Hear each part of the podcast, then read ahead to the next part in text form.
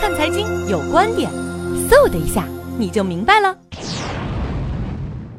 呃，人民币破七应该是在预料之中的事儿。一方面呢是美元升值的现象和美元未来升值的可能性应该比较突出，因为毕竟它和欧洲市场的比较性可能会刺激美元进一步的升值，而美元升值呢可能对美国经济的影响比较大，所以美联储的加息受阻会比较明显。所以人民币对美元汇率的敏感度加上人民币交易量以对美元的这个交易。这个份额最大，所以我们的人民币破七是跟现在的美元直接关联的。第二呢，就是跟我们政策的容忍度和政策的立场有关，因为毕竟我们希望双边的走势，双边的走势呢，可能在贬值的区间上，我们也在不断的容忍它的下限。这一点呢，可能是也是引起人民币贬值的一个重要原因。第三呢，就是跟我们现在的经济基本面有特别重要的关联，因为近期。发布的一些指标相对不利的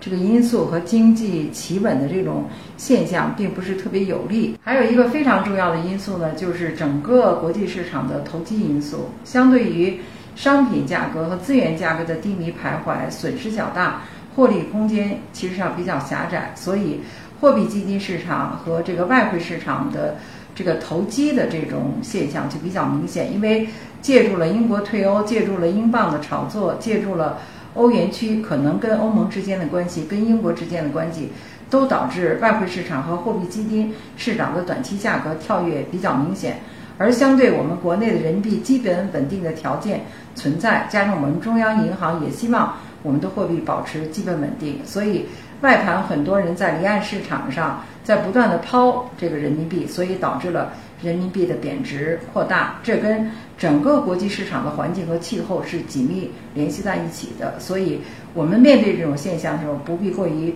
恐慌和紧张，因为毕竟贬值的货币对自己的经济竞争力和实业的发展应该是有利的。只是我们的作为到底应该放在哪儿？预计短期呢，可能美元升值的压力会比较大，所以人民币可能还有贬值的这种可能性。贬值的。呃，底线可能基本上已经看到，所以未来贬值的空间也不会太大，所以在百分之呃在七块钱左右的上下迂回应该比较明显。但是我觉得最终到年底的时候，人民币贬值的这种情况可能会节制。一方面是跟美国经济的这个状态紧密相连，第二呢是跟美联储加息的这种可能性保持着一定关系。第三非常重要的。就是跟美元汇率的指数有紧密的联系，所以人民币在年底的时候可能会反弹到六块八左右。相比较年初的价格，它保持一个小幅度的贬值，而不是像而不是像现在极度的贬值。那么这样的话，对我们汇率的基调和我们货币政策的认可度，